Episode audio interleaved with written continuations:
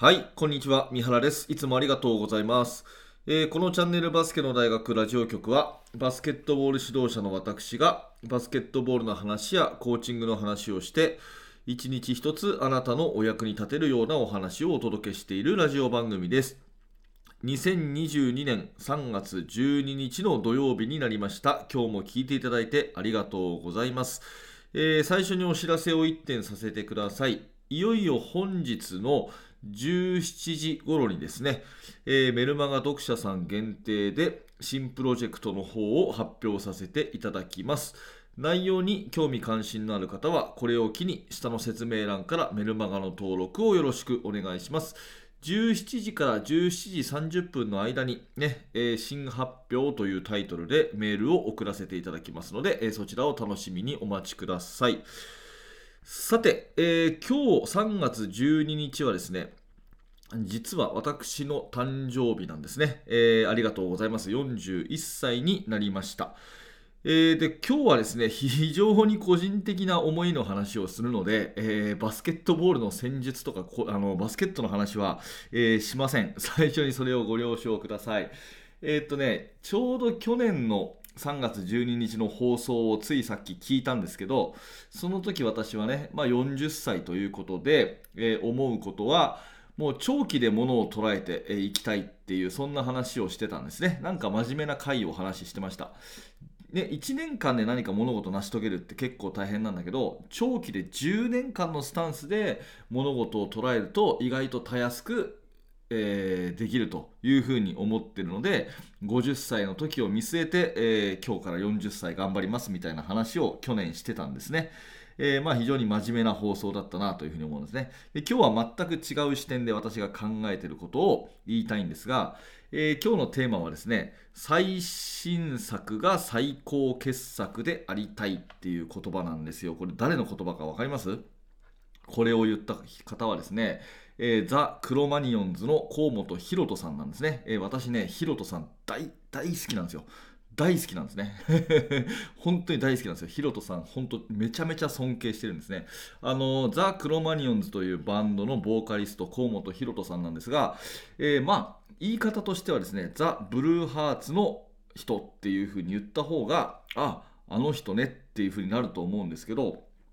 あのそのヒロトさんはですね私本当にずっと好きで大学生の頃からずっと好きでですね、えーかれこれ20年間ほぼ毎年、えーライブに行ってきました。でつい最近もですね東京に来た時のライブに私行ったんですけどまあかっこよくてですね年は確かもう50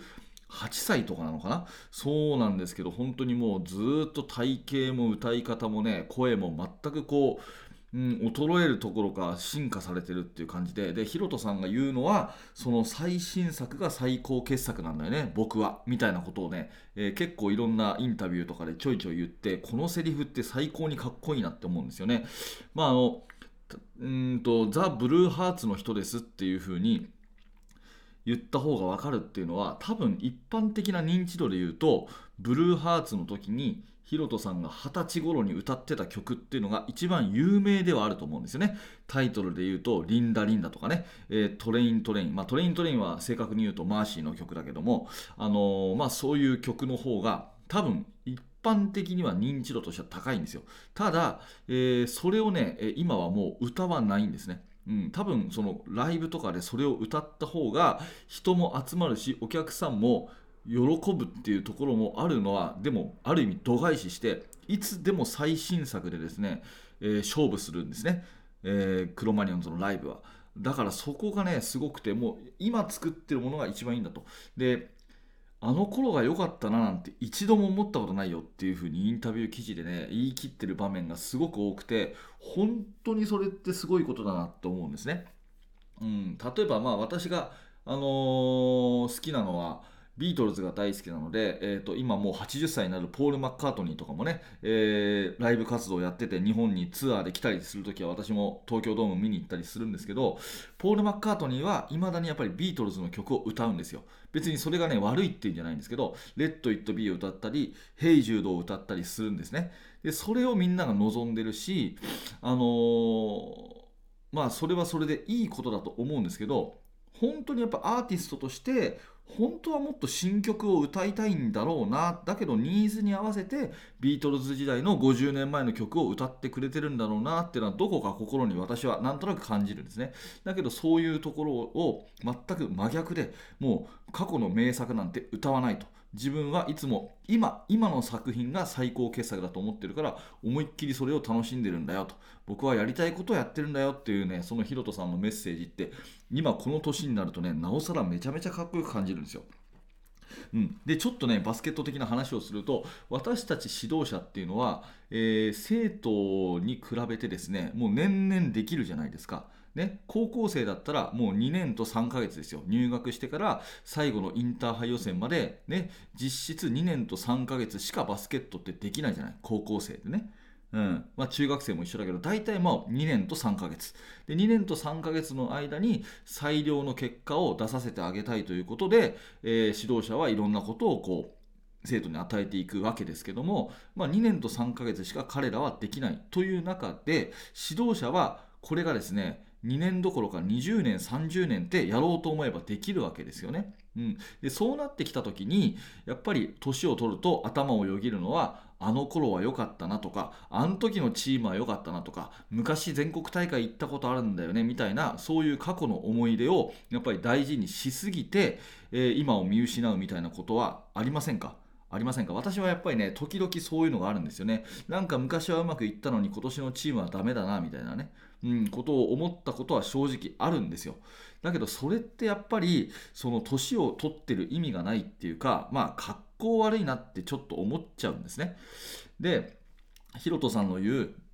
最新作が今の作品が常に最高傑作なんだよね僕の中ではっていうこう言い切れるやっぱり人生っていいやっぱかっこいいなと思うしその指導者って年々やれるからこそある意味同じようなことをね4月に入学式があって1学期があって2学期があって3学期があって大体同じような時期に大会があってね合宿はいつも決まったところに行ってとか同じことになりがちだからなんか今はね、えー、ちょっとあんま良くないんだけど昔が良かったなとかあの頃は良かったなとかあの時のチームは強くて良かったなとかねあの時は試合勝ったなとかなんか過去のことを美化しがちな気がするんですね毎年同じサイクルだからだけどそうじゃなくてもう今目の前のチーム目の前の自分の状態これが最高傑作だっていうふうに言い切れるような毎日が過ごせるような、まあ、人生ってかっこいいなと思うしそういう指導者の方が魅力的だし生徒からも信頼されるっていうかいいものいい影響を与えられるように思うんですよね。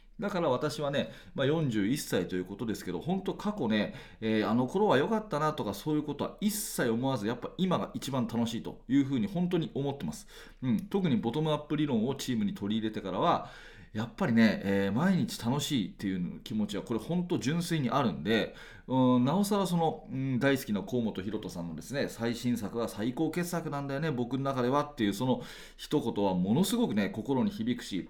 まあそんなえー、指導者になりたいなそういう毎日を送りたいなっていうふうに、えー、思っている今日この頃というこの気持ちをですね誕生日である今日改めて、えー、まああのこういった音声にしてね、形に残しておいて、まあ、自分自身に言い聞かせたいなというふうに思います。まあ、年を取ることはいいことだっていうね、えー、そんな風な名言を残した、えー、ジョン・レノンという人もいますけれども、まあ、とにかくですね、えー、最新作は最高傑作でありたいっていう、この気持ちはですね、あのマンネリ化しがちな、まあ、教員、それからこあの指導者っていう立場でいくと、っぱり持ち続けるべきそういう考え方がぎゅっと詰まったいい言葉じゃないかなということで今日はそんなお話をさせていただきました、えー、今日のテーマは最新作が最高傑作でありたいというね41歳の誕生日に思うことということで、えー、ザ・クロマニオンズ河本ロ人さんの大好きな大好きなロ人さんの名言を取り上げさせていただきました。何らかあなたの気づきのヒントになれば嬉しく思います。はい、ということでありがとうございました、えー、このチャンネルではですね、今日はバスケットの話はしなかったんですけど、いつもバスケットの話を中心に指導者の方にの目線でですね、お役に立つようなお話をしております。今日の放送が面白かったと思う方は、ぜひチャンネル登録をしていただくと、えー、明日の放送も、えー、通知があなたの元に届きますので、えー、ぜひまた明日の放送でお会いできることを楽しみにしております。えー、そして最後にお知らせですね、えー、冒頭も申し上げた通り、えー、本日の17時、メルマガ読者さん限定で新プロジェクトの方を発表させていただきます。内容に興味関心のある方はぜひこれを機に下の説明欄からメルマガの登録をよろしくお願いいたします。はい最後までありがとうございました。三原学でした。それではまた。